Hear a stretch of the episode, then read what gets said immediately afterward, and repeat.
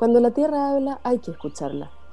Por eso, aquí conversamos con personas que nos conectan con las raíces y proponen cambiar los modelos que conocemos a través de pequeñas historias que pueden regenerar el mundo. Bienvenidos a la segunda temporada de Cuando la Tierra habla, un podcast de Ladera Sur y Aldea Nativa. Conduce Ronald Sistek junto a Michelle de Ruranch.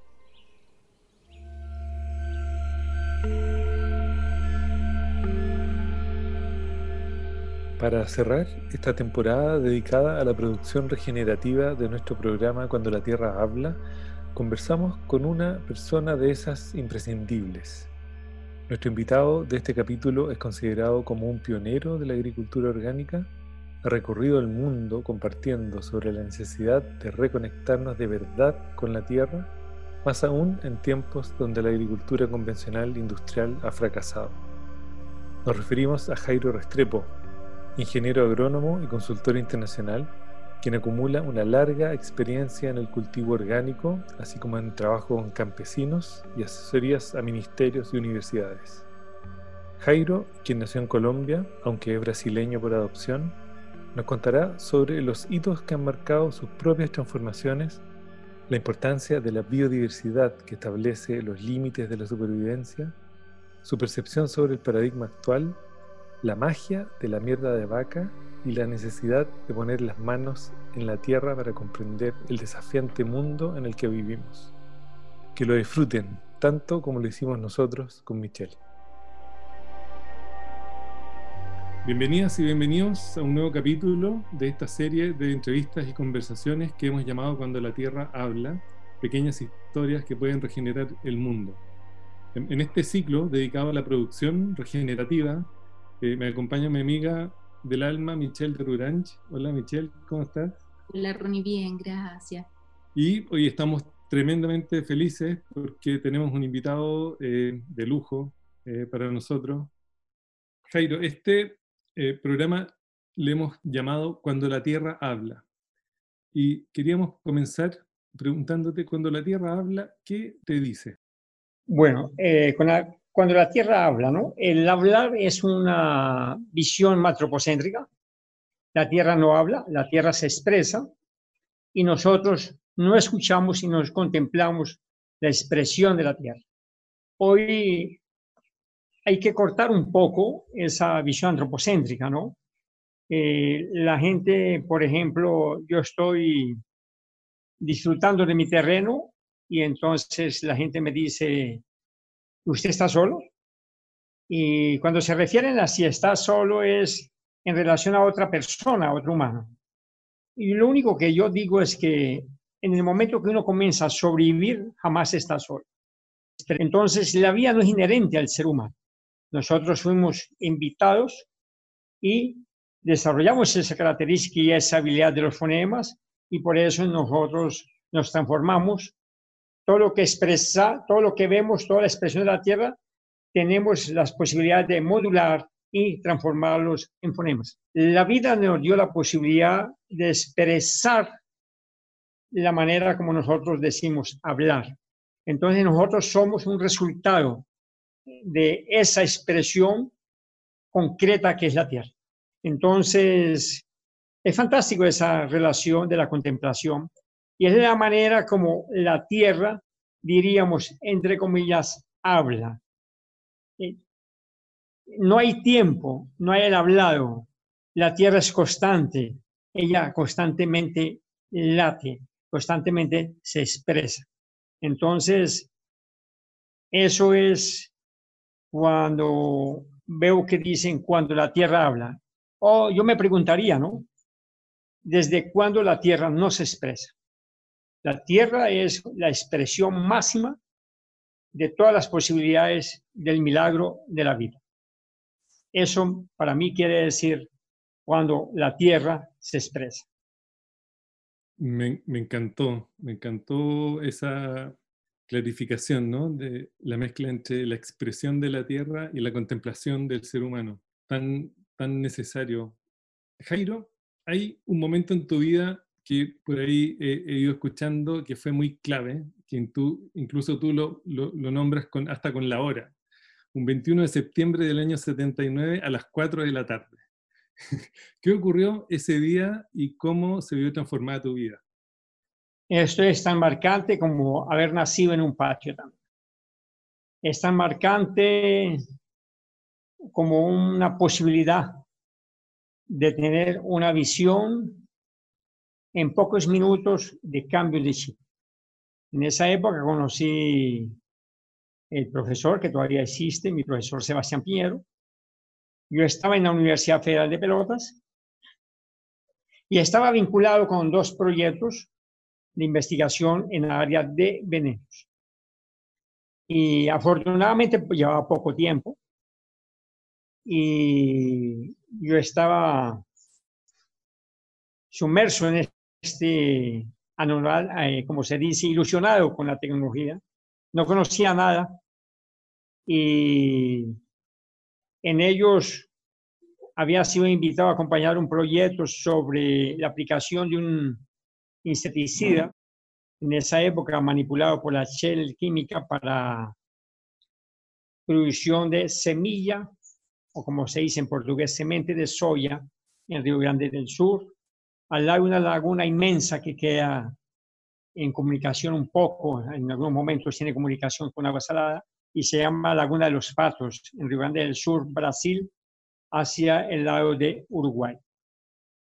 Ahí se encontraban estos cultivos y bueno, vivía ilusionado en el momento en que yo veía una tecnología bien adelantada, aplicación de venenos con avioneta, y entonces eso ilusiona a uno, uno joven y con todo ese espíritu de querer aprender y más cuando a uno se le agudizan las cosas, cuando uno ha partido en un autoexilio y donde las posibilidades de vida en otros lugares en ese momento se cerraban y para mí allí era como un momento.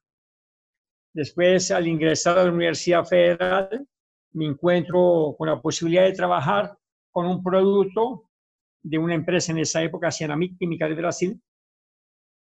Ese era un producto que consistía en investigarlo para aplicarlo en el control de insectos de granos de almacenamiento, principalmente en eh, trigo, maíz y frijol. Ese producto consistía en quitarle el mal olor a un principio activo. Imagínate quitarle el mal olor a un producto, a un veneno, para que los campesinos lo consumieran. En eso consistía la investigación. En esa época existía y todavía existe un producto fosforado llamado Maratol 2%, y la característica de este producto en polvo cuando es aplicado en los granos de almacenados, la característica es un olor a, fuera de tener olor a muerte, ¿no? Tiene olor a repollo podrido. Entonces consistía, bueno, la muerte es eso, ¿no? La, muerte siempre, nunca un buen olor acompaña a la muerte, ¿no? Entonces, la investigación consistía en quitarle o experimentar los impactos de un nuevo producto sin ese olor. Ese producto pues termina no lanzándose y ese producto en esa época se llamaba sitión desodorizado, o sea, significaba que no tendría el olor. Yo alcanzo a incursionar en esto y a través del departamento de entomología donde existía un profesor peruano, Enrique Salazar Caber, y en la cual también bajo la dirección de ese producto había otro peruano y eh, si no me falla la memoria, ese investigador de esta empresa que recomendaba ese veneno para América Latina, creo que se llamaba Andrés. Es pues hace mucho tiempo esto, ¿no? Estamos hablando de 1979, ¿no? O sea, estamos ya con 41 años, prácticamente casi los 40 años o 41 años que yo tengo vinculado en esta lucha. Y fue en una conferencia en ese septiembre cuando Sebastián Piñero trabajaba en esa época en el Ministerio de Agricultura era responsable por el análisis de residuos de venenos.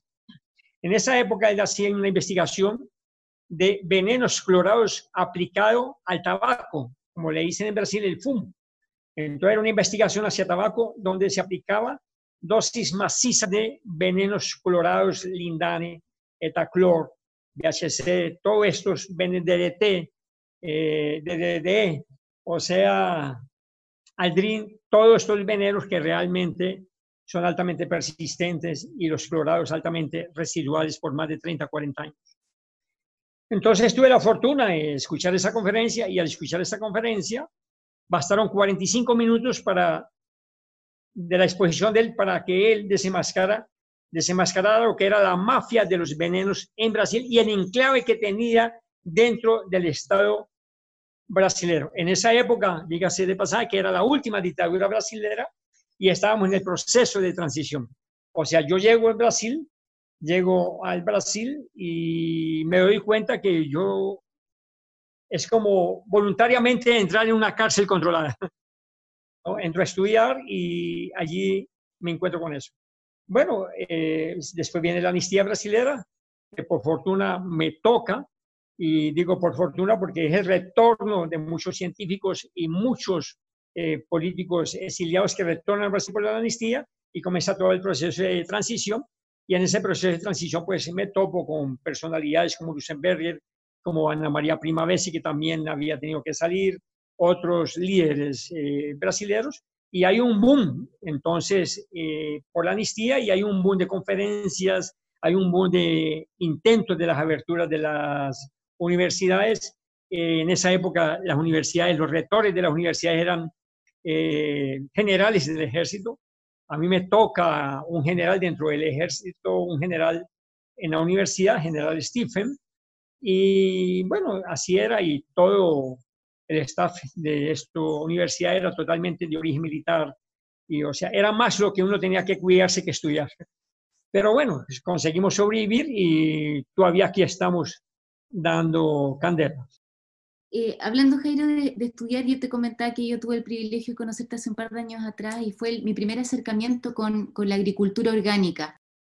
Eh, recuerdo que en ese momento éramos más de 100 alumnos de los cuales muy poquititos no éramos agrónomos, habían algunos campesinos, y recuerdo muy claramente... Por fortuna. Cuando tú justamente dijiste, quiero que ahora se metan al bolsillo esta carrera y quiero que desaprendan porque ahora nos vamos a recitar y vamos a comenzar desde cero. ¿Cuál es tu visión, ya que tú eres, digamos, como la gran referencia, digamos, en términos de agricultura orgánica? Eh, digamos que hoy día estamos aprendiendo y que hemos ido adquiriendo a través tuyo, y lo que está pasando en las universidades también con la agroecología. Me encantaría poder saber cuál es tu visión con respecto a esto. Bueno, hay una frase que se repite mucho, ¿no? Y dice, hay que aprender a aprender. Y yo diría que antecede al aprendizado, aprender a desaprender. Aprender a desarmarse el aprendizaje de la universidad es un armamento. O sea, a uno lo arman.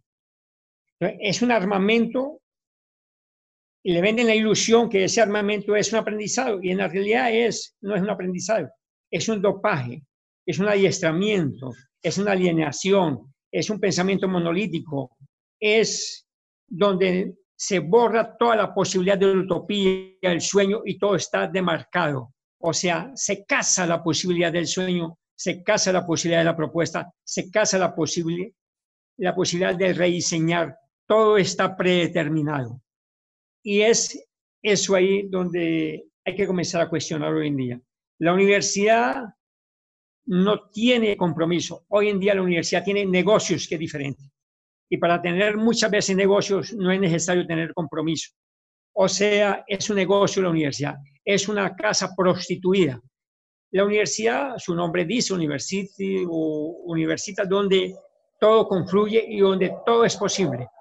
Y hoy en la universidad no todo es posible.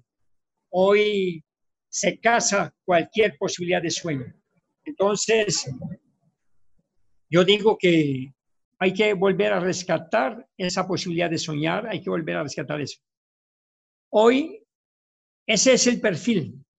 Y aquí, hoy en día ya no me preocupa mucho la propuesta de la agricultura orgánica como propuesta tecnológica. Hubo momentos en que uno se preocupaba mucho en la agricultura orgánica como una propuesta tecnológica.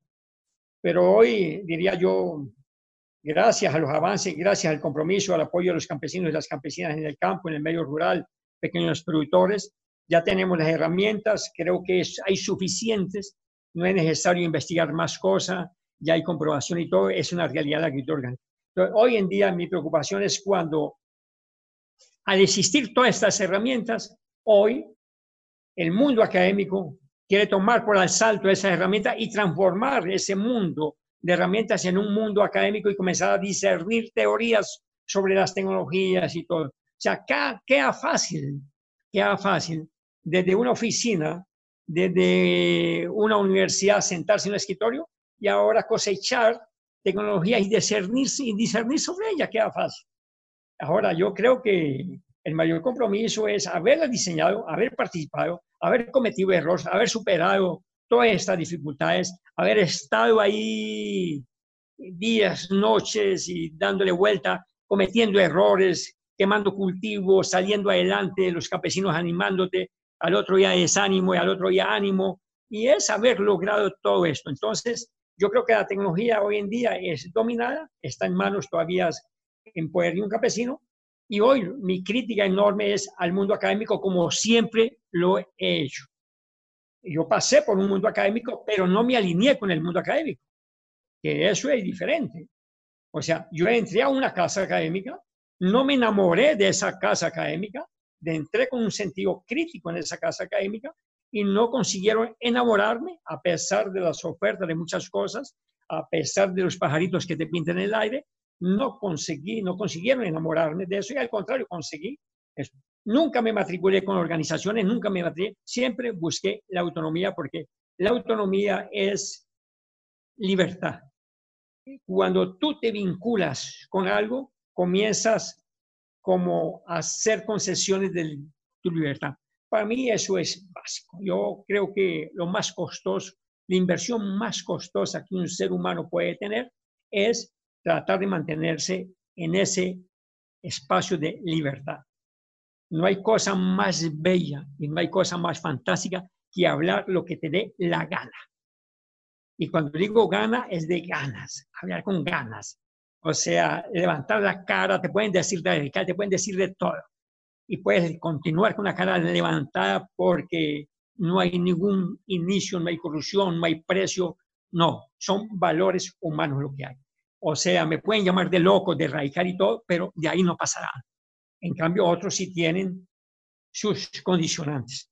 Hoy los académicos sí están condicionados a muchas cosas. Están condicionados a empleos, están condicionados a publicación de paper, están condicionados a títulos, están condicionados a maestrías, a doctorados, están condicionados a becas de estudio, están condicionados, o sea, su cuchara y su plato es una condición de acuerdo a lo que hable en su trabajo. Hoy la agroecología está pasando por mucho por eso. Hoy hay un oportunismo, los profesores viejos que siempre persiguieron estudiantes los profesores que ya se les acabó ese, esos cuadernos encebados. Los profesores siempre tuvieron los cuadernos encebados por 30, 40 años. Yo me acuerdo de profesores en, en, Brasil, daba asco, profesores y profesoras que llevaban un cuadernito más de 20 años enseñando lo mismo. No, y aquí viene una anécdota. Yo estudié en cuadernos de personas de 3, 4 años atrás y era todo idéntico. Yo tuve materias en que yo frecuenté muy poco. ¿Sabe qué yo hacía? Sacaba fotocopias de cuadernos viejos. Y esas fotocopias de cuadernos viejos era la misma historia que los profesores te decían en el próximo semestre. E inclusive, e inclusive, eh, las personas me decían, mira, ese profesor le gusta preguntar esto y esta pregunta te la va a hacer. O sea, ocho o diez semestres haciendo siempre la misma pregunta. Respóndele así y tú respondías así. O sea, es un formato totalmente manido, ocioso, y por ahí comienza la perversión de la sociedad y del mundo académico y de la, la universidad hoy en día es más lo que pervierte que lo que consigue contagiar de ánimo para soñar. La universidad hoy no transmite el ánimo del sueño, al contrario, la universidad persigue el ánimo, persigue la diferencia. Y al contrario, la universidad debe ser un estimulante de la rebeldía, de la diferencia. La universidad debe ser una posibilidad que debe abrigar la diferencia. Hoy la universidad no abriga la diferencia. Y ese mundo académico entonces agarra las técnicas, las engloba y hoy desarrolla un paquete tecnológico llamado agroecología. La agroecología es una palabra muy bonita, ¿no? Suena bonito la agroecología, pero cuando tú etimológicamente tú observas la palabra ecología no dice nada. ¿Por qué? Porque ninguna agricultura es ecológica, ninguna. La agricultura es un invento humano y es antiecológico ese invento humano. La agricultura es lo que más perturba la vida. La agricultura se impone. La agricultura es una imposición en la manera en que se hace hoy en día. La agricultura es inherente a la especie humana con el dominio de tecnologías. La cultura de la tierra ya se desarrolla a partir de sociedades biológicas como abejas, hormigas y todo, que es un modelo de agricultura, pero con una sinfonía biológica. Nuestra agricultura es una agricultura tecnológica de impacto y todas las agriculturas son antiecológicas. ¿Por qué? Porque el modelo de agricultura que nosotros tenemos, independiente de la que se sea, llámela agroecológica, llámela orgánica, llámela biológica, llámela industrial, todas ellas provocan impacto. ¿Por qué? Porque para yo tener un cultivo necesito limpiar un terreno. O sea, ningún cultivo hoy de dominio tecnológico que tú coloques en un lugar, si tú no lo acompañas, desaparece. O sea, depende, son totalmente dependientes. Todos los cultivos necesitan constante esclavitud tecnológica. En la naturaleza no, la naturaleza no hay esclavitud. La naturaleza, por su biodiversidad, hay, la biodiversidad establece sus propios límites de sobrevivencia. Cuanto menos biodiversidad, los límites de la sobrevivencia se eliminan. Cuanto más biodiverso, hay límites de sobrevivencia y hay respeto y hay conjugación en la biología y hay acuerdos biológicos.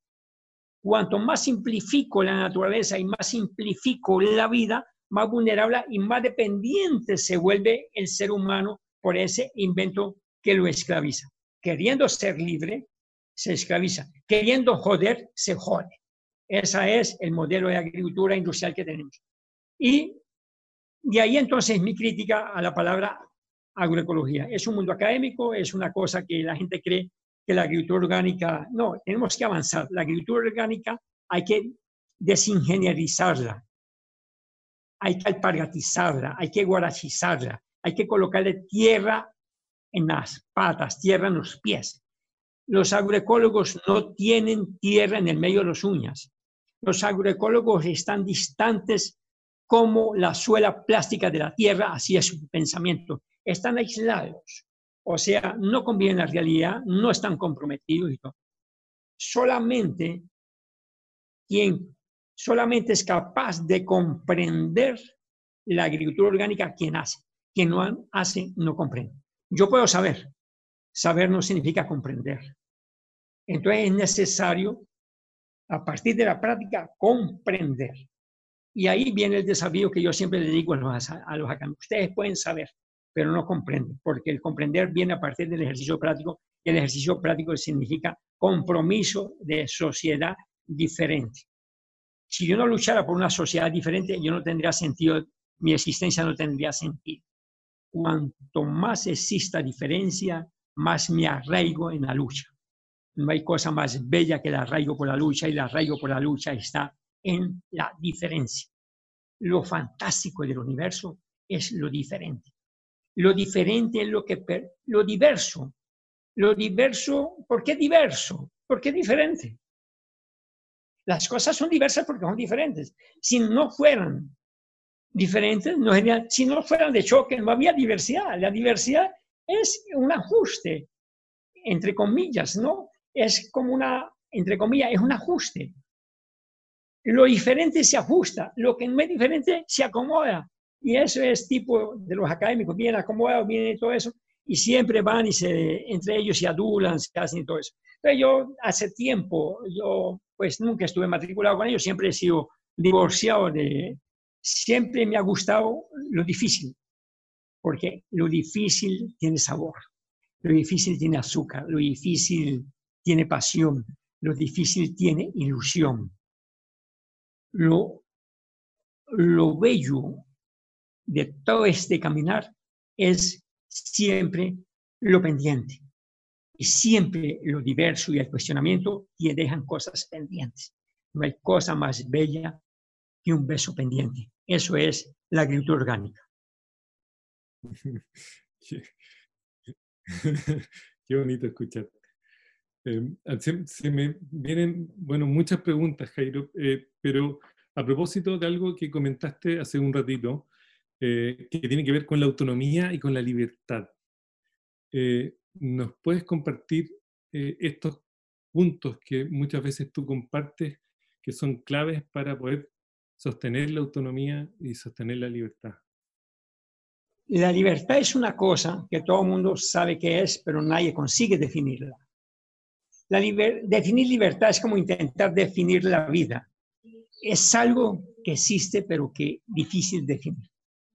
Pero una cosa es bella, se siente. Cuando se te oprime es porque te tocan tu posibilidad de volar y tu posibilidad de libertad. La libertad es como diría Lee Margulis cuando le piden para definir qué es la vida, y ella dice, la vida es algo que, la vida es algo que desafía cualquier definición. Lo mismo se aplica para la libertad. La libertad también desafía cualquier definición. Ella es inmensa. Ella es infinita para el oprimido y es fantástica para el que puede expresarse. Ella es infinita para el oprimido porque la sueña. Ella es incalculable y no tiene precio para el que, entre comillas, la vive. O sea, es un valor inherente. Es una cosa intestinal, es una cosa de corazón antes de pasar por la razón. Esa es la libertad. Son cosas que pasan por el corazón antes de pasar por la razón son cosas que están vinculadas con las neuronas, son cosas que están vinculadas con la sangre, son cosas que están vinculadas con la genética del compromiso social. La libertad arde y lucha y se hace más ardiente cuando hay injusticia. Cuando tú valoras más la libertad, cuando ves que hay injusticia la injusticia es algo que se viene, es antagónico a la libertad, injusto. Y entonces siempre ella está presente en cualquier acto. La libertad es fantástica. Y me quedaría corto para decir y expresar qué es ella. Lo único que digo es que es bella, como la vida. Jairo, otra, otra de las cosas que a mí me marcó mucho cuando te conocí en, estos días de, aprendizaje de agricultura orgánica fue cuando nos contaste de este milagro de la pachita. Eh, tal vez mucha gente ya, ya la conoce, pero me encantaría si nos pudieses relatar un poquitito cómo fue este milagro de encontrar este lugar y de transformarlo en lo que hoy día es. Que es una maravilla, de hecho. Bueno, siempre, bueno, siempre estuve vinculado el ejercicio de mis capacitaciones siempre lo estuve vinculado con la práctica. Siempre, en todo lugar donde estuve, en diferentes países donde viví, siempre encontré un terreno para hacer algo. Siempre el olor y la impregnación de la tierra han acompañado mis manos. Siempre he sido un herramientero. No hay cosa más bella que moldar herramientas que se ajustan a tus dedos, a tus manos, a tu diámetro. No hay cosa más bello que moldear el diámetro de tu herramienta. No hay cosa más bello que ver la distancia de tus cabos. No hay cosa más bello que amolar. No hay cosa más bello que pulir. No hay cosa más bello que impregnarse en esa relación. Y siempre esto me ha acompañado. Y me ha acompañado porque desde pequeño estuve vinculado viendo gente del campo bajar, subir en mulas, en yeguas. Todo esto me apasiona el olor de tierra. Y me apasiona el olor de tierra porque nací en un empedrado, en las manos de una partera. Y en ese empedrado allí fluía el calor del sol y el olor de la tierra. Entonces, este vínculo con la agricultura siempre lo he tenido en función de tener algo. Llegó la posibilidad de conseguir una hectárea y siempre soñé como vivir y convivir al mismo tiempo. Vivir esa experiencia, pero convivir viviendo allí. Y es lo que estoy haciendo exactamente ahorita. Hace tres meses estoy totalmente metido en Pachita, porque dentro de esta tal pandemia eh, estaba siendo administrada por unas personas, la abandonaron totalmente, no quise presionar, mientras que esto se acomodaba y todo. Y bueno, ese, para mí el mayor desastre fue, entre comillas, el virus no me afectó, tal vez el virus afectó más a Pachita porque fue un poco más dejada en sus actividades de día a día, eh, la frecuenté poco y bueno, ya felizmente en estos tres meses que ha sido duro de 14, 16 horas de trabajo, pero ha salido adelante, ahí ya está recuperada, está funcionando muy bien, estaba en cuidados intensivos, ya salió de los cuidados intensivos, estuvo entubada y todo eso, pero ahorita está eso. Y bueno, este sueño es siempre estar vinculado con un terreno en el cual poder experimentar y puedes, en primer lugar, puedes experimentar para no experimentar en tierras campesinas. Siempre soñé de que el campesino no tenía por qué aportar más eh, en el sentido de riesgos. Entonces, Pachita para mí sería un lugar donde podía experimentar para hacer investigación productiva y al mismo tiempo educativa. Y ese era el sueño. Encontré este terreno, un terreno totalmente depredado, un terreno totalmente sin ningún árbol, y que lo primero que hice fue sentirla, ¿no? Sentirla. Y demoré en sentirlo, es como ir encontrando ese amor a ver qué fluye. Eh, no es contratar un bulldozer y comenzar a nivelar tierra y comenzar a hacer cosas, no. Es comenzar a decir y contemplar lo que decía, ¿no? Quien contempla descubre. Pero para descubrir y contemplar es necesario el tiempo. Y me di ese tiempo. Y ahí vi que era posible comenzar, eh, eh, comenzar a, a buscar el potencial que tenía y se encontró ese potencial.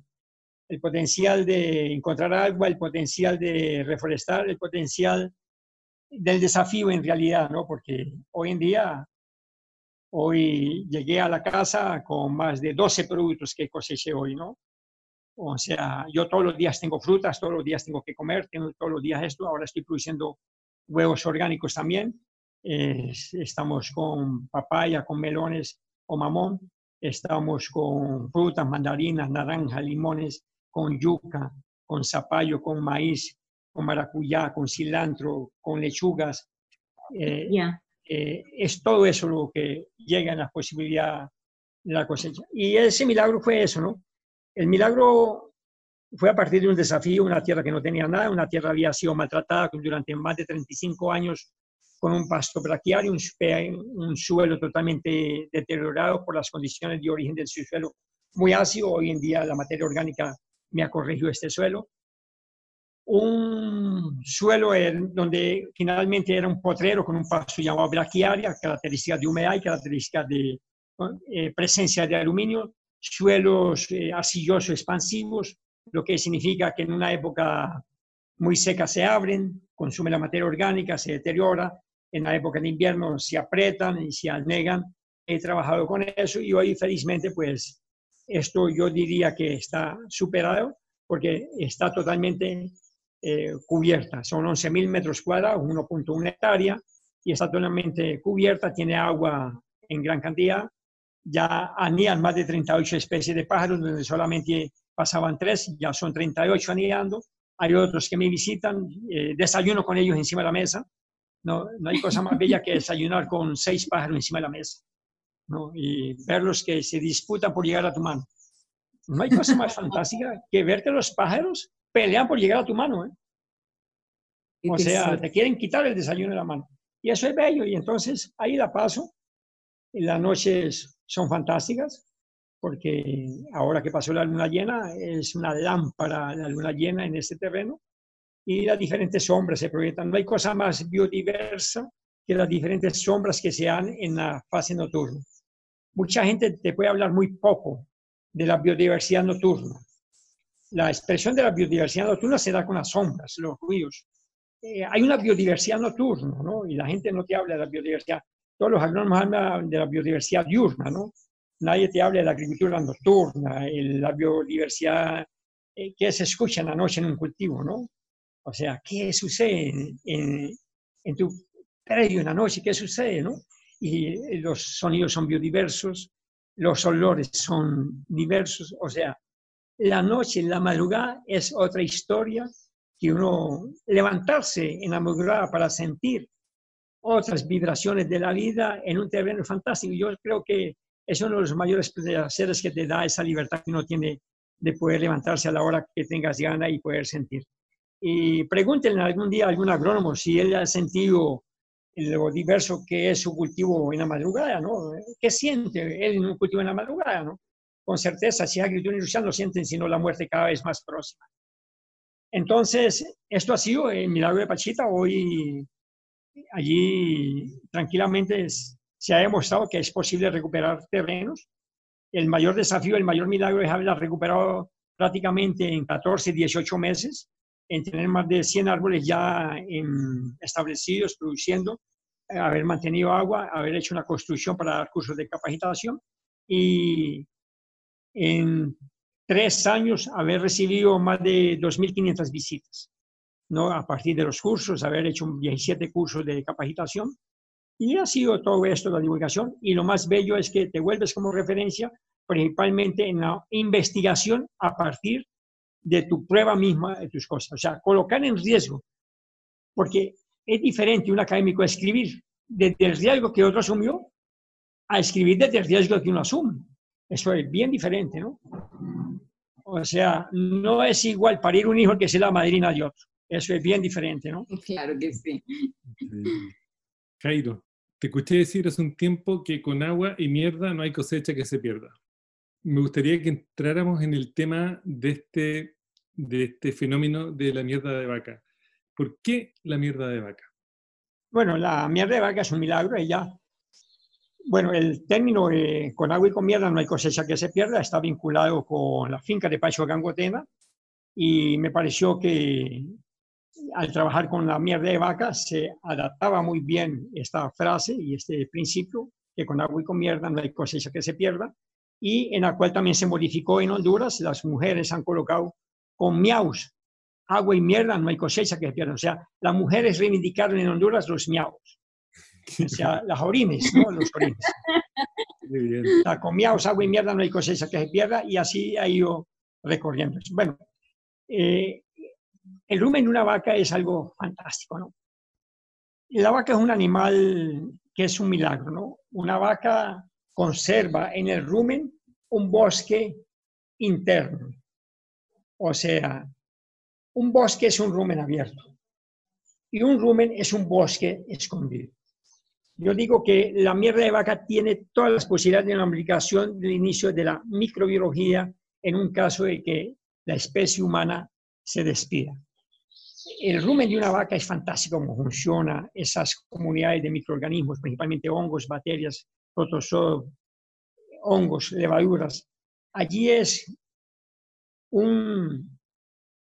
Allí sucede cosas primordiales de la vida, como son las fermentaciones. Nosotros somos hijos de las fermentaciones y la vaca conserva esos primordios de las fermentaciones. Por otro lado, una vaca bien manejada ella es capaz, matemáticamente hablando, en términos de economía de energía, una vaca es capaz, mira, una vaca es capaz de, darte entre 8 a 10 toneladas entre orina y mierda por un año. Una vaca. Aprovechando en lo máximo, digamos que eres pésimo recolector de mierda de vaca, que desperdicias mucho y todo. Y bueno, digamos que consigues recuperar 30%, 35% de la mierda y la orina de una vaca el 30 o 35% de la orina y la mierda de una vaca, una vaca aproximadamente es capaz de cargar 20 veces su peso en un año. ¿No? Eso es capaz una vaca.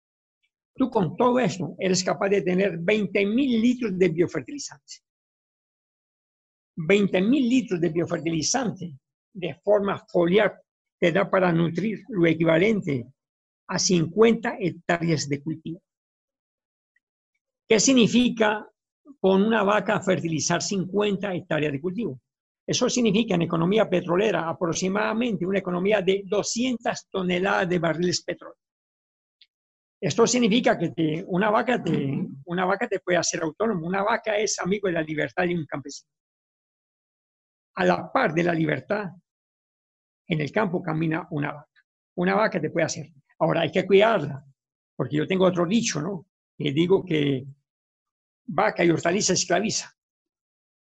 Y vaca y hortaliza esclaviza porque, o sea, vaca y hortaliza hay que estar las 24 horas. O sea, es bien diferente del concepto de los citadinos que quieren ir para el campo y creen que las hortalizas es tirar la semilla y a la próxima semana cosechar. No. Los citadinos regularmente comienzan mucho con la cuestión de las hortalizas porque a corto plazo te da resultado, pero da trabajo.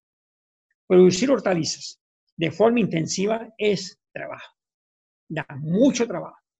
Y si tú no estás pendiente, vas al cansancio y al fracaso. O sea, vaca y hortaliza esclaviza. Entonces, una vaca para mí es un símbolo. ¿Y por qué es un símbolo? Porque es símbolo de ahorro, es símbolo de posibilidades, es símbolo de queso, es símbolo de leche, es símbolo de carne, es te da. O sea, una vaca es lo contrario de un perro. Yo siempre digo, el mejor amigo del hombre no es el perro, es la vaca. Porque el perro te quita la comida de la mano. La vaca no. La vaca es un animal tan sagrado que come celulosa, come madera y te da carne, te da leche y te da autonomía, te da fertilización. Entonces, desde el punto de vista energético, desde el punto de vista de recuperación del suelo, desde el punto de vista de autonomía, desde el punto de vista energético, ecológico, desde el punto de vista de mantenimiento, de recuperación de suelos, o sea, culturalmente también todo lo que se puede hacer con los productos de la vaca, principalmente a partir de la leche, el ghee, todos los subproductos, el suero, la mantequilla, o sea, es un animal fantástico, ¿no? O sea, y de ahí pues eh, el principal biofertilizante que yo había adoptado a partir de Brasil era el, biofertilizante supermagro. Y el biofertilizante supermagro, pues el ingrediente principal es la mierda de vaca y a partir de ahí, pues una vez comenzando a dominar esta técnica y haciendo modificaciones con Sebastián Piñero en todo Brasil y después lo extrapolamos a diferentes partes de América Latina y después a África, comenzamos a ver que era un símbolo. Y de ahí, pues, nos enamoramos, nos terminamos metiendo en la mierda y continuamos con ella. La mierda de vaca realmente es un legado. Es autonomía, es libertad. Ahora, no es cualquier vaca, ¿no? Tanto así que hoy día tenemos eh, Mierda a la Carta, este ah, nuevo libro que tú acabas de lanzar. Cuéntanos un poquitito cómo ha sido este proceso, este último libro, que acá en Chile lo estamos esperando con ansias. ¿Cuándo nos va a llegar? ¡Qué maravilla! estamos viendo la posibilidad de, es un libro pues que se fue, bueno, en la realidad mis escritas, la escritura mía comienza a partir de las prácticas, ¿no? O sea, vea, la cosa, yo siempre digo, ¿no? La cosa más bella para hablar cosas concretas de la escritura es la práctica. La cosa más fácil para escribir es hacer. Quien hace las cosas fácilmente las escribe. O sea, el intelectual se cansa escribiendo. interesante, ¿no? Porque él tiene que inventar cosas que no siente. Un intelectual escribe cosas que no siente. O sea, tiene que jalar y de esto. Por ejemplo, un intelectual dentro de la agroecología tiene que vivir interpretando números, interpretando cifras de otros. Observen, ahí hay clientes, ¿no? Que viven por ahí en California y yo me pongo a ver las conferencias de ese cliente, de ese paciente, y él simplemente es interpretador de datos y investigaciones de otro. No aporta nada, ¿no? O sea, yo veo conferencia, ¿no? Entonces digo, vamos a ver desde el punto de vista práctico este tipo que me aporta. Y entonces yo digo, lo que pasa es que ahí viene la oratoria, ¿no? De un tipo que tiene una retórica en función de la información de otro, ¿no? O sea, consigue transmitir la información de otro, ¿no? Y sobre todo eso, la gente que es incauta y que está dentro de ese mundo se aplauden entre ellos, ¿no? Yo, qué interesante, ¿no? Interpreto los datos de otro y me aplauden, ¿no? Y creen que yo soy el doctor, ¿no? No, los doctores son los del campo, ¿no? Y eso no se les menciona en los pies de página de los académicos en los papers, ¿no? Entonces, ¿cómo comienza la historia de lo que yo comencé a escribir? Yo comencé a escribir desde lo, de la práctica, ¿no?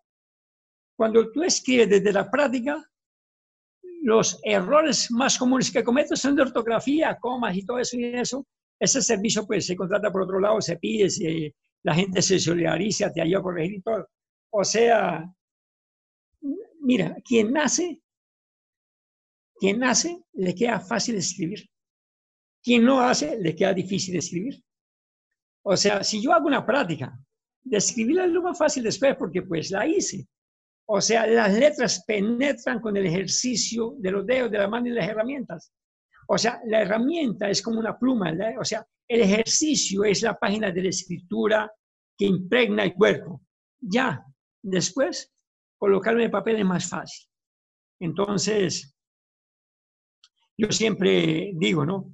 Los escritos académicos de los agroecólogos no tienen el sabor de la sal del sudor del campo. Los escritos con quien hace la práctica y ese, eso es verdad, ¿no? Porque a veces estoy con las manos, regularmente estoy con las manos mugrosas y todo, y se me viene alguna cosa, salgo y escribo, y, y, ahí escribo en cualquier papelito y todo, y ahí se impregna de tierra, de sal y de sudor, y esos escritos son, con, tienen condimento. O sea, los escritos desde la práctica tienen condimento, los escritos del mundo académico, el condimento está por llegar, no tienen sal, no tienen sudor. Y de ahí, bueno, ahí, de ahí se desprende eh, de las prácticas campesinas, la documentación. Y hay una cosa bien interesante, ¿no? Y es que este libro viene acompañado de innovaciones atrevidas. ¿Qué significa? Pues a partir de la observación de campo, ya con la experiencia, yo digo, este producto puede funcionar para tal cultivo y comienzo a hacer las combinaciones, veo las posibilidades y lo primero que yo hago es cercar la posibilidad para no errar hacerle un cerco al error. La peor cosa es transmitir una receta o una recomendación técnica que puedas cometer errores. La primera cosa, el miedo más tremendo que yo le tengo a una nueva invento, una nueva receta, es la posibilidad del error. Pero lo primero que yo hago es hacer la experimentación, comenzar a observar y comenzar a entender lo que yo estoy haciendo. Como lo hago a partir de la plática, comienzo a sacar el cerco, cerco la, o sea, le hago un cerco al error y lo purgo. Y ya cuando limpio y purgo esa posibilidad, esa receta, ahí comienzo a tener certeza de lo que hablo.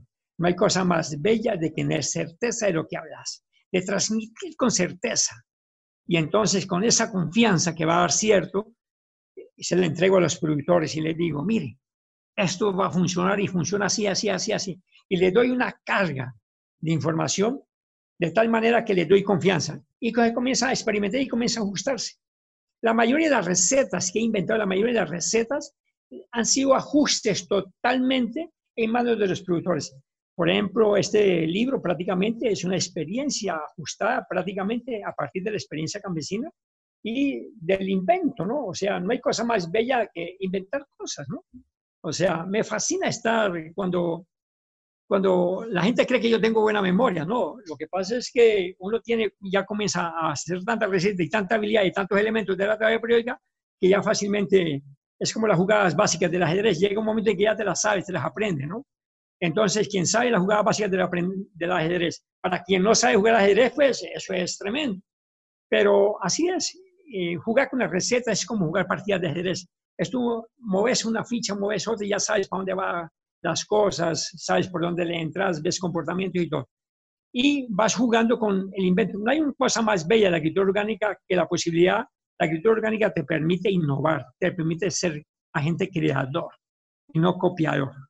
Eso es importante en la agricultura orgánica. La posibilidad de la creatividad, la posibilidad del rediseño, la posibilidad de inventar, la posibilidad de, de poder aportar. Y eso es este aporte del libro eh, Mierda la Carta. Es un aporte de recetas que se han ido ajustando mediante todo el ejercicio práctico en el campo.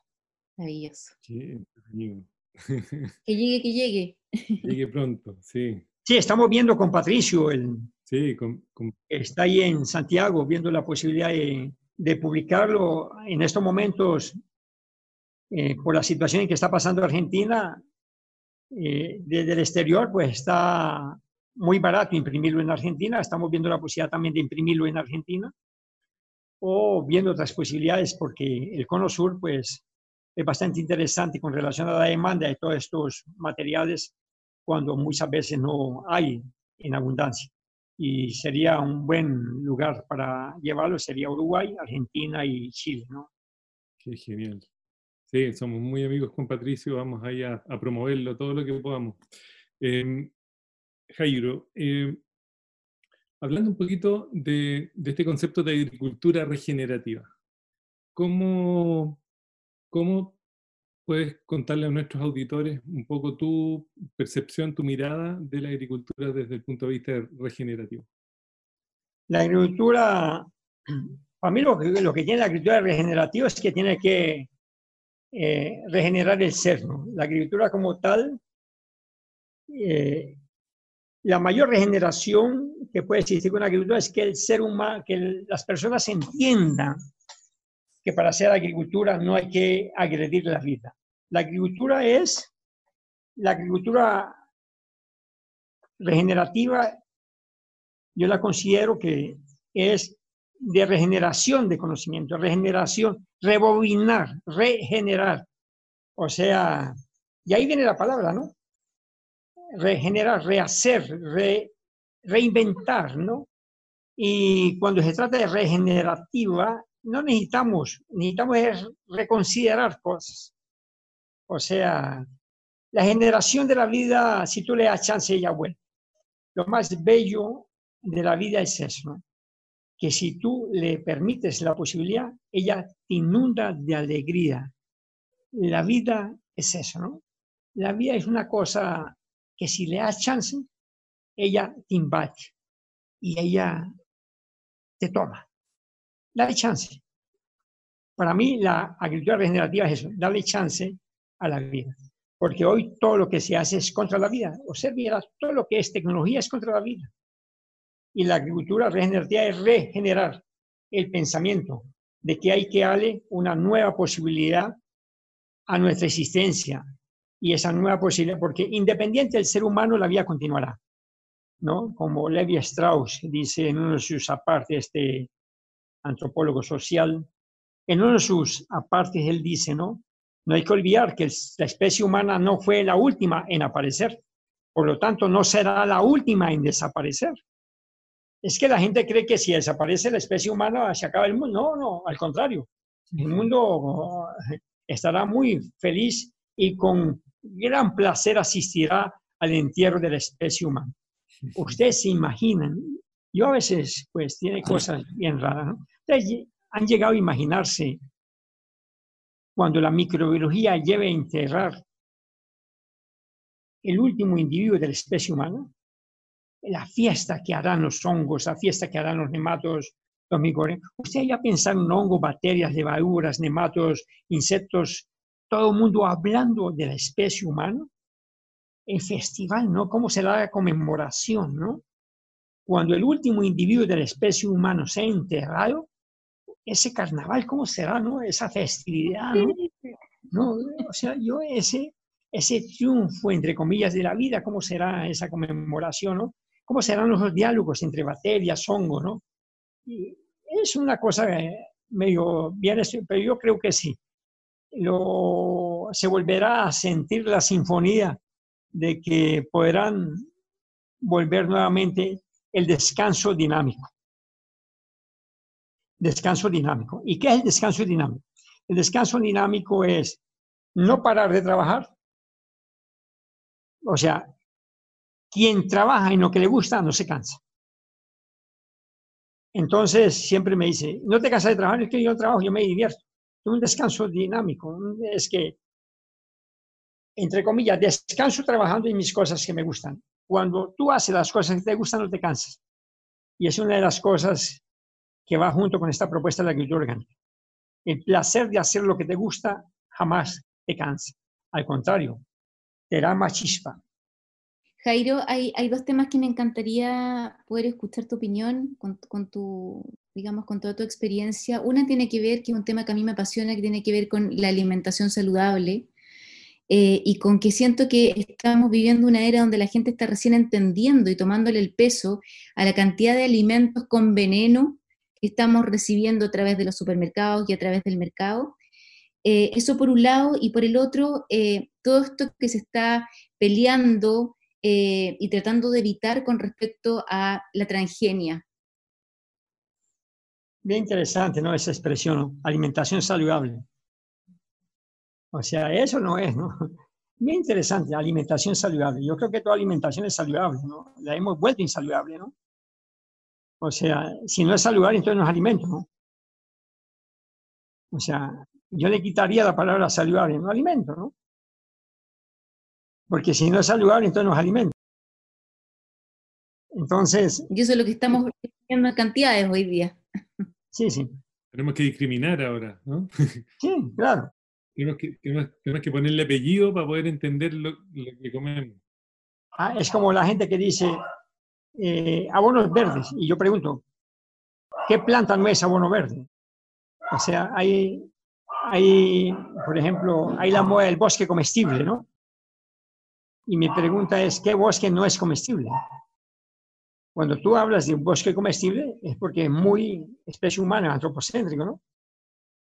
O sea, piensas en ti nomás que necesitas comer o qué. O sea, y entonces ahí viene mi pregunta, ¿qué bosque no es comestible? Y ahí mi concepto de que curso de bosque comestible, entonces yo me río de eso, ¿no? Curso de bosque comestible, ¿no? Entonces, muy bien. Del punto de vista de la salud, ¿no? Pues en la agricultura, pues hay que eliminar todos los factores de riesgo. Los factores de riesgo, pues es sencillo. Veneno y fertilizantes altamente solubles. Los fertilizantes altamente solubles por la metabólitos de la transformación del nitrógeno en nitritos altamente cancerígenos, la contaminación de venenos por sus modificaciones físico-químicas y biológicas que tienen a partir de los alimentos, principalmente al momento de prepararse, que muy pocos hablan. Uno de los mayores problemas que debemos enfrentar hoy los consumidores con los alimentos es la modificación física, química y biológica de los residuos de veneno. O sea, en la realidad se habla muy poco, se habla de que el veneno en el alimento está muy bien, todo eso me parece muy bien. Pero hay que entender que los residuos de venenos en los alimentos van a tener diferentes rutas de impacto en la salud de acuerdo a cómo tú los prepares.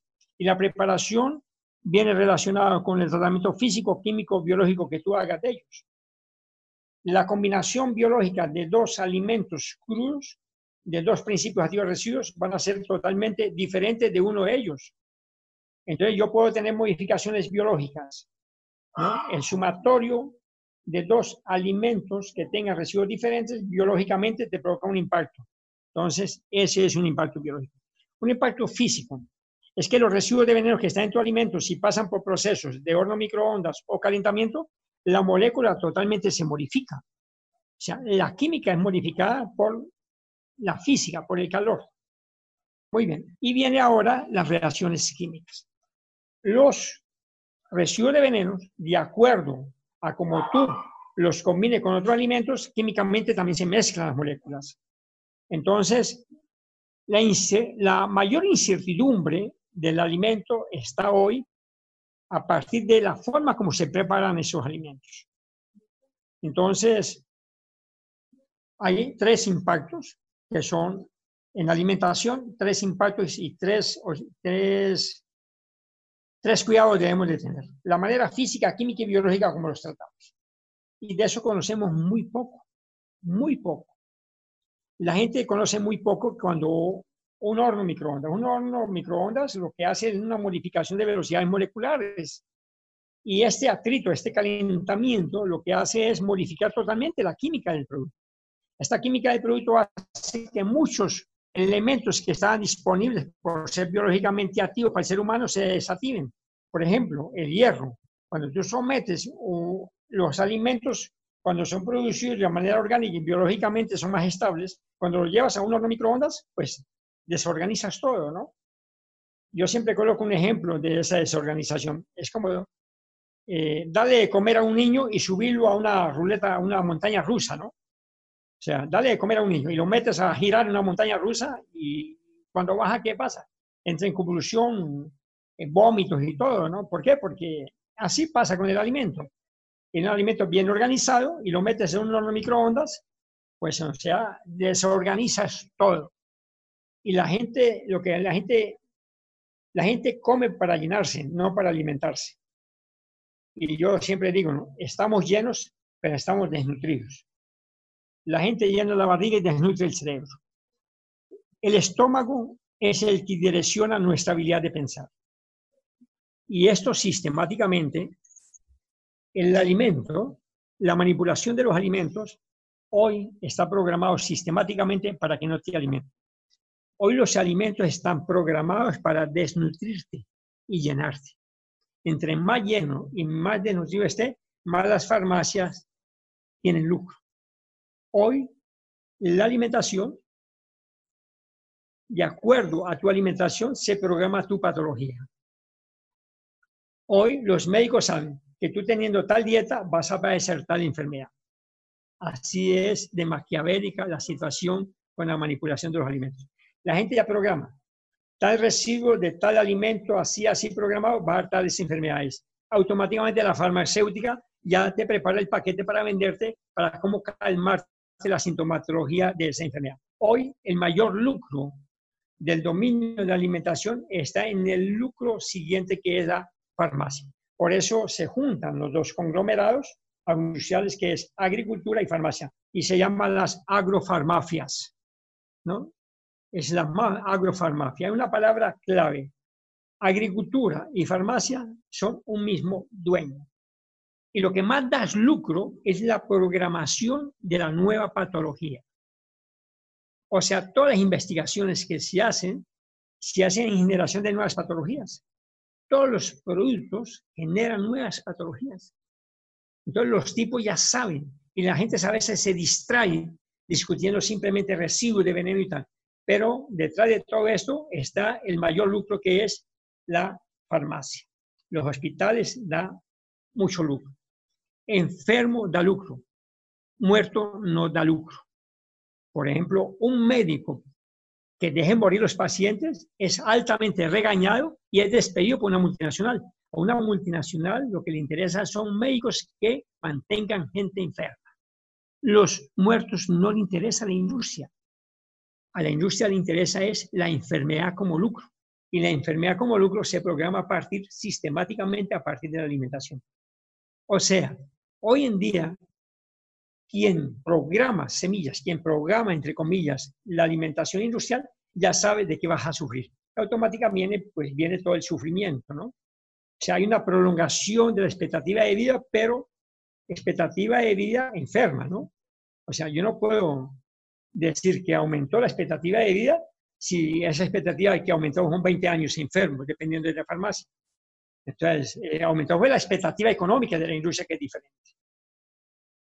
Entonces, hoy en día esa posibilidad es eso, ¿no?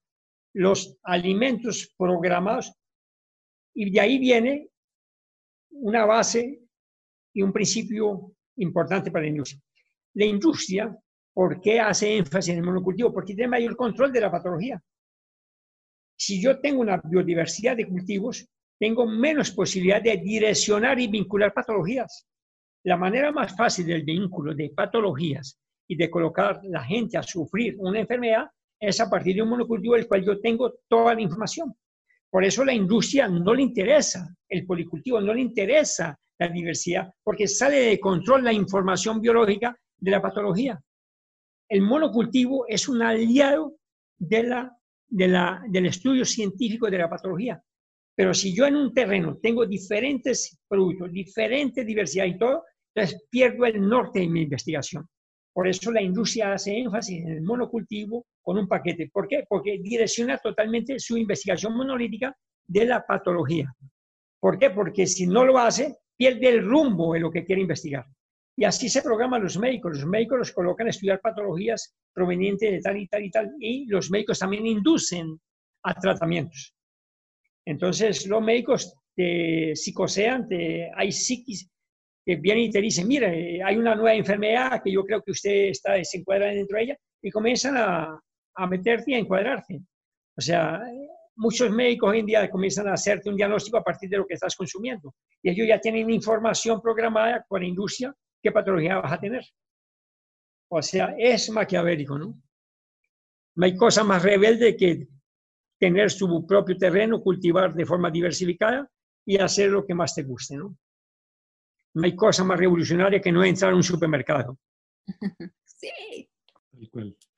Jairo, te, quería llevar eh, a un tema de, algo que, que, vi hace poco de ti, que fue que me encantó escuchar esto, cuando decía, decías que eh, cuando la gente te pregunta qué libro de eh, agricultura orgánica tú recomiendas y no sé qué, y empezaste a recomendar puros libros grandes, lindos, eh, que representan mucho más principios y patrones de la ecología.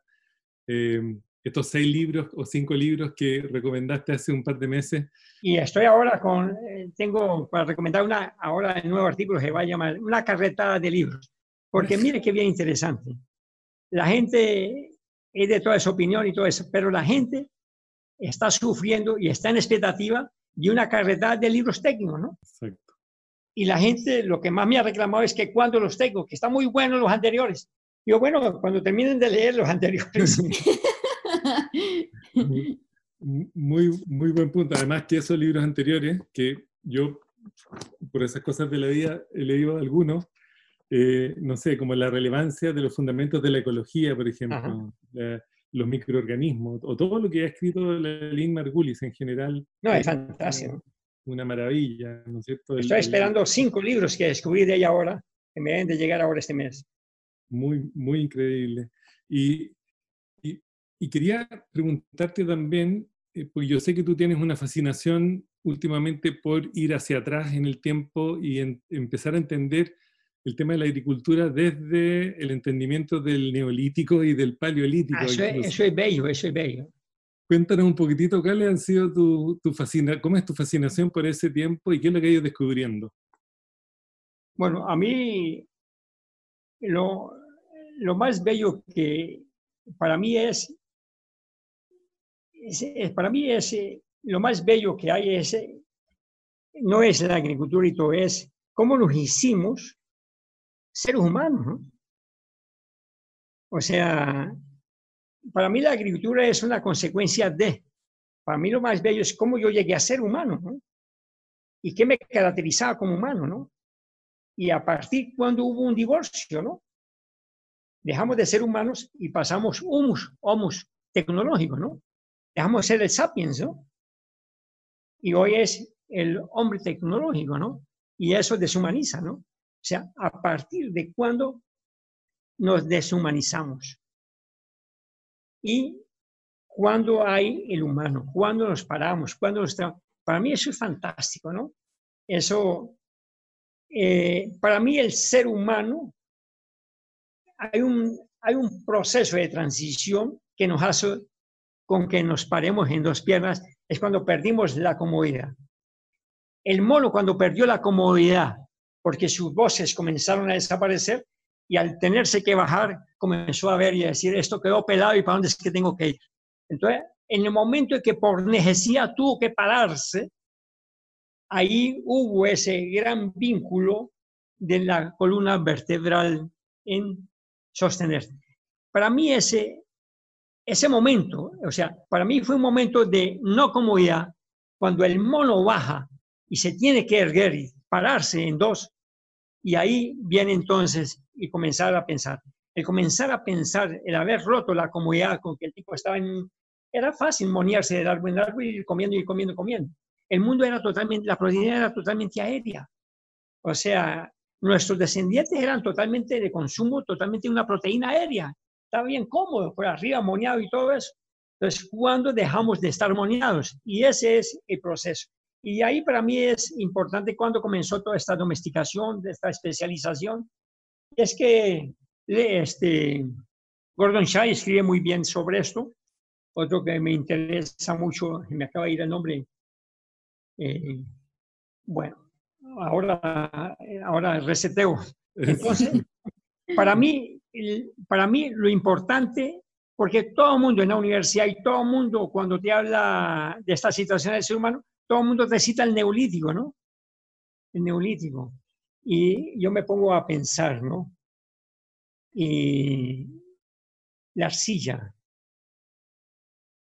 el, la vasija, la acumulación del agua, la contemplación de las cosas, o sea, el almacenamiento de una cosa, la germinación de una cosa, o sea, la vasija, cómo se inventa la vasija, ¿no? ¿Cuáles fueron los primeros vasos que existieron, no? ¿Cuál fue la copia de la olla?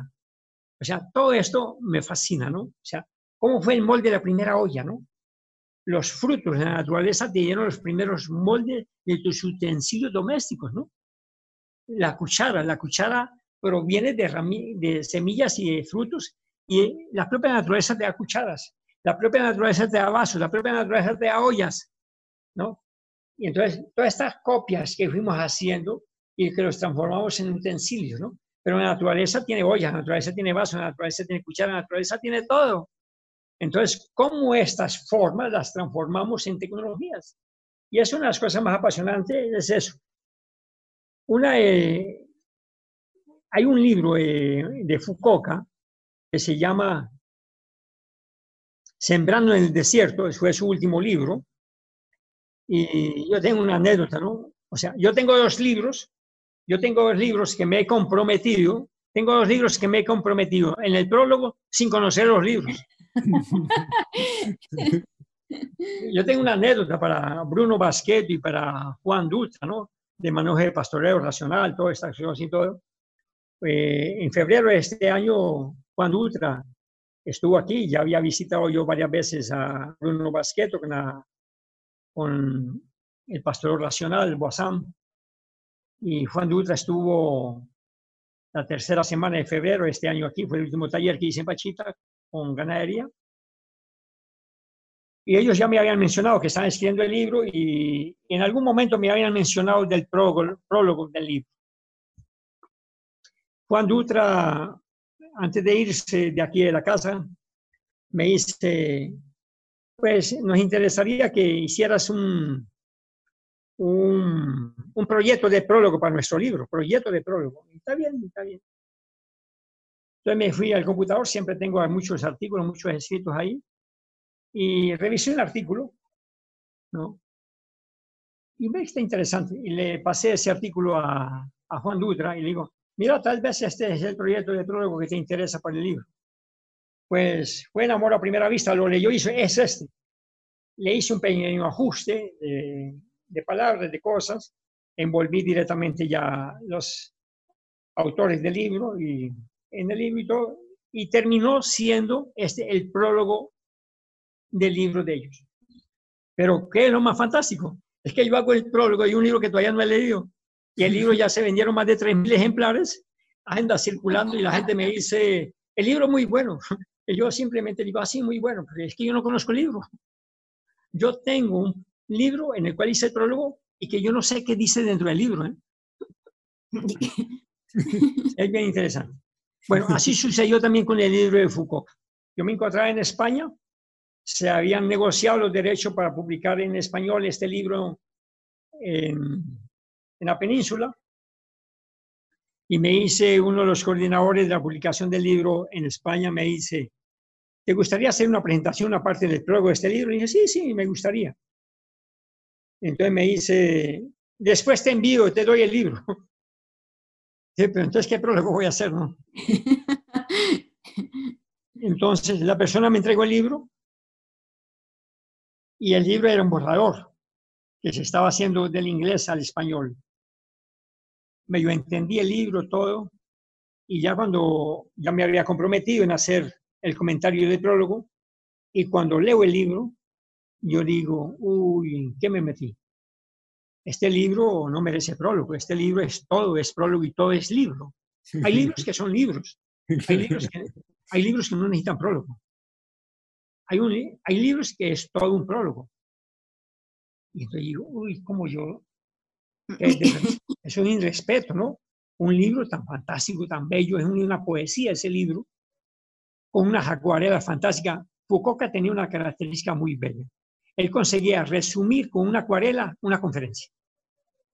Él terminaba una conferencia y una acuarela. Y en acuarela, yo tengo varias acuarelas de varias conferencias, y cuando ves la acuarela, allí está toda la conferencia. En una acuarela. Él resumía la conferencia el mismo día, en la misma hora. hacía la acuarela y en la acuarela estaba la conferencia, fantástico, era un don. ¿no? Entonces, yo di- cuando leí el libro, Sembrando en el desierto, y no, este tipo es una poesía, este libro es muy bello, este libro no es para tocarlo, este libro no se le puede tocar, este libro no se le puede hacer prólogo. Pero ¿qué voy a hacer? Yo ya me comprometí. Y comienzan las presiones de una cosa que no existe, pero que le llaman tiempo.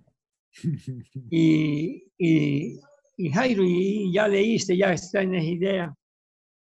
Hasta que yo digo, sí, ya tengo idea. Y mentira, no tenía idea, sino dije, bueno, qué cagada, ¿qué voy a hacer ahora? Y resulta que Fukuoka, él hace una gira en Europa y ya un desencanto por todo lo que encuentra afuera. Por eso él escribe ese libro. Y por llama sobre el desierto. Entonces, él ve el reflejo del humano en el desierto, la destrucción. Ve todo el desierto. Entonces, cuando observo ese fenómeno de él, yo digo, a Fukuoka le faltó posiblemente ver que para uno ver y exteriorizar el desierto, primero hay un desierto interno. Entonces, solamente puedes tener reflejo y crear un desierto si tú tienes un desierto interno. Estás desierto en conocimiento, estás desierto en microbioma, estás desierto interno. Lo que está afuera es un reflejo de tu desertificación. Entonces, por ahí comencé. Y bueno, ahora yo tengo que ver quiénes fuimos nosotros internamente en microbiología. Y ahí entonces me recuerdo del primer libro que yo leí, el Margulis Microcosmos. Entonces digo, Microcosmos te lleva por la danza del inicio de la vida. Te te va llevando. Y ya una línea, ya una secuencia, tiene una lógica el libro de él. Es lineal en el tiempo geológico, porque así nos enseñaron a leer a nosotros, nos gusta lo lineal, nos gusta que fue en 1900 y en 1910, en el 20, después el 30. O sea, leemos de manera lineal. Y si saltamos o retrocedemos, no nos gusta, se rompe la línea. Bueno, el libro eh, Microcosmo tiene una, tiene una secuencia geológica del tiempo geológico y es lineal, es lineal. Y llega al final, un final feliz y todo, y entonces lo pequeñito se hace grande y aparece el viaje a la luna. ¿No? Qué interesante, ¿no? Entonces, por primera vez se me ocurre leer un libro al revés. Entonces yo digo, ella agarró el micro y ahora está en la luna. Pues voy a bajarlo de la luna. Entonces comencé lo contrario, desarmando, desarmando. ¿Y qué encontré? Pues encontré ahora quiénes fueron nuestros primeros habitantes y los primeros nuestros habitantes es cuando nosotros estábamos llenos interiormente. A nosotros nos hace humanos el humus y el humus es la casa de la microbiología. Nos somos, somos hijos del humus, somos hijos de la microbiología. O sea, somos un sumatorio y somos habitantes, somos expresiones de la microbiología. Somos humus, somos casa.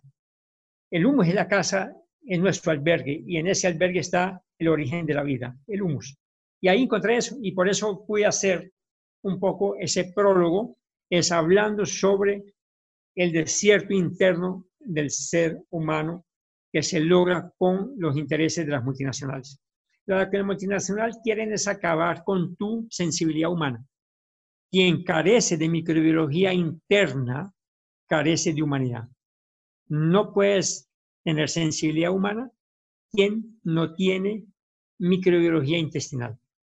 Si tú estás enfermo biológicamente, internamente, biológicamente estás enfermo, no puedes pensar bien. La patología cerebral es una patología que se instala a partir de la manipulación de los intestinos. ¿no? Por eso Bill Gates entra en este cuento, ¿no? Bill Gates es un personaje muy listo. ¿Y por qué es tan listo? Porque si él tiene la tecnología de la informática y él sabe que domina toda esa informática y tiene todo eso, el tipo dice, bueno, el cerebro es hijo del estómago y por eso él entra e incursiona en transgénicos, ¿no? Y entra en semillas y entra en África, ¿no? Está comprobado y ya está calculado y todo que los dos únicos continentes que tienen la posibilidad de duplicar producción de alimentos con el crecimiento poblacional después de los años 2050 es América Latina y África. Eso no tiene vuelta atrás. No hay más espacio, no hay más lugares de expansión por limitaciones geográficas y limitaciones climáticas. Los dos únicos continentes que serían capaces de soportar el actual crecimiento de la población después del año 2050 sería la ocupación de África y la ocupación de América Latina. No hay más áreas para producir alimentos. Automáticamente, pues para así están. Y Bill Gates dice, pues América Latina ya está muy trillado, entonces me voy para África. Y automáticamente se vinculan todos los proyectos para África. No es por acaso, esto es muy parecido a, lo que el Che Guevara un día le, le respondió a Fidel Castro, ¿no? Le preguntaron, le preguntaron, le preguntó Fidel al Che y le dice, ¿tú crees que algún día vamos a tener nuevamente la posibilidad de tener negociaciones y relaciones con Estados Unidos? Y el Che le responde a Fidel y dice, sí, el día que en Estados Unidos exista un presidente negro y un papa argentino, ahí existen esas posibilidades. ¿no? Y bueno, eso lo había dicho el Che Guevara en una entrevista, ¿no? Que las posibilidades de unas nuevas relaciones con Estados Unidos el día que hubiera un papa argentino y un presidente negro en Estados Unidos. Las dos cosas se cumplieron a la vez. Muy bien. ¿Por qué yo traigo esta, esta anotación? Yo traigo esta anotación porque si ustedes observan, en los últimos 20 años, todo el gran poder económico en el mundo de manipulación ha estado bajo dominio y manipulación africana. Director de la FAO, director de Naciones Unidas, premio Nobel eh, negro y presidente norteamericano. Todos de origen africano. Cuatro africanos. Ah, y dígase que ahora OMS, africano. Todo el poder económico de manipulación de dominio está bajo la influencia de la, una imagen negra. ¿Para qué? Para ocupación. En el momento que hay un representante de la FAO negro, un representante, el director de Naciones Unidas negro, el representante de los Estados, el presidente de Estados Unidos de origen, nuevamente negro, africano. no es por acaso que hay cinco poderes económicos de manipulación económica global de imagen totalmente de origen africano. Inmediatamente Bill Gates está en el medio y se van para allá. Todas las fundaciones vienen a partir de ese poder de negros.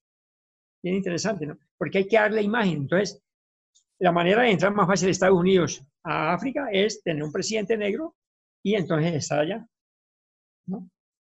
Entonces, el presidente norteamericano visita a sus ancestros como keniata, entonces va para allá. El otro senegalés, el otro es. Entonces, todas las imágenes hoy se manipula el poder, ese es eh, bien, bien raro.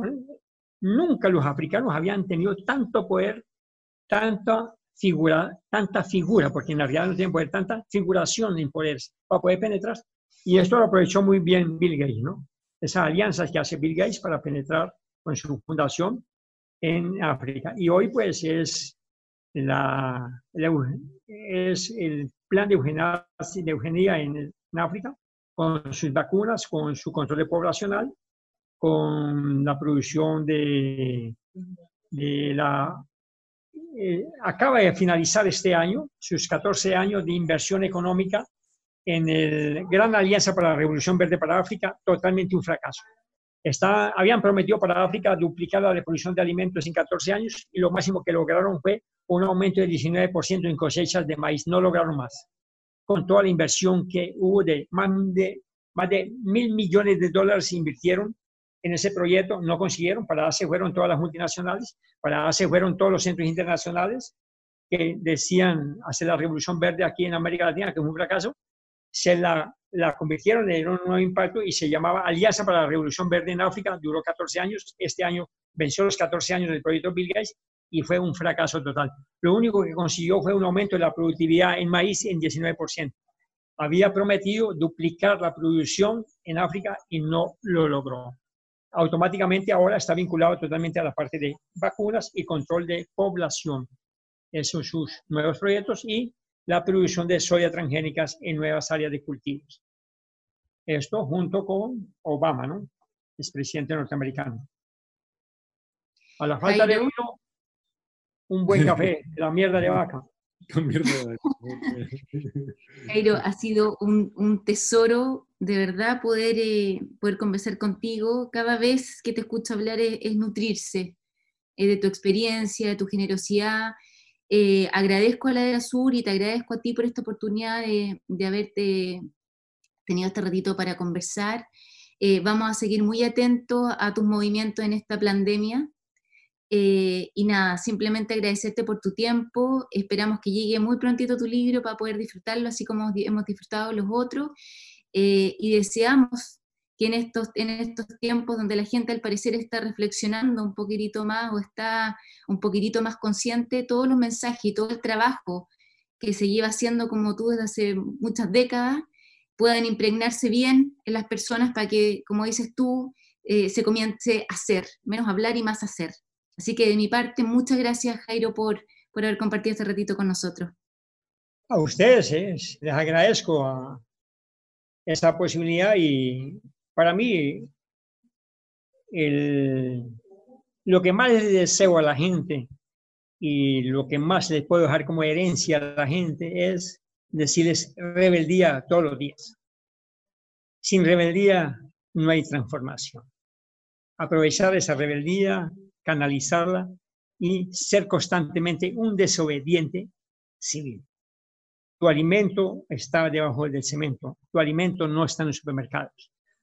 Y tener claro que los bancos son altamente fuentes de atraco y son usurpadores de la dignidad de la humanidad, los bancos. Decirles a ustedes que también ha sido un placer esta posibilidad. Agradecerles enormemente esta posibilidad de que cuando la tierra habla no hay fronteras, porque la tierra se expresa sin fronteras y se expresa todo ahora en todos los climas, en todas las latitudes y todos los idiomas. Ella se expresa. Y eso es lo que hemos tratado de, de apoyar, este espacio que ustedes nos han brindado a Ronald y tú, Michelle, y el otro compañero que está grabando. Y es eh, estar siempre dispuestos dentro de mi alcance y ahí pueden contar con mi colaboración cuando así lo deseen.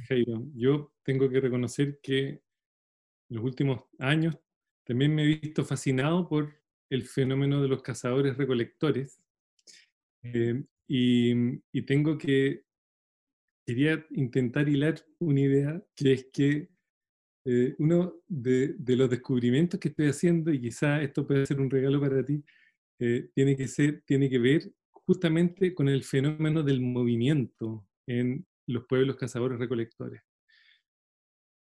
Mientras, cuando perdimos el movimiento, perdimos la capacidad de, por un lado, controlar la natalidad y por otro lado, eh, evitar la acumulación. Eh, y entonces, y, siento que eh, quizá era como uno de los grandes regalos de estos pueblos que se movían todo el tiempo. Y tú, Jairo, te mueves todo el tiempo bueno, menos, menos estos últimos meses, pero tu vida ha sido un permanente movimiento y en alguna, de hecho en el seminario de comarcas sostenibles, eh, alguien que te presentó dijo lo siguiente, dijo, Jairo es como el movimiento perpetuo de una voz que le canta a la tierra. Y, y con esta descripción tuya y con esta como maravilla de conectar con el movimiento y con lo ancestral, eh, también te quería dar las gracias profundas por este ratito que compartiste con nosotros. Eh, son justo estas pequeñas historias las que pueden regenerar el mundo. Así que nada, muchísimas gracias Jairo y ojalá que podamos seguir conversando pronto. Pronto nos volvemos a encontrar en un próximo episodio de Cuando la Tierra habla, un podcast de Ladera Sur y Aldea Nativa, sabores que regeneran. La música de este programa es realizada por nuestros amigos Joe y John de Plant Wave, a través de los sonidos de las vibraciones de las plantas.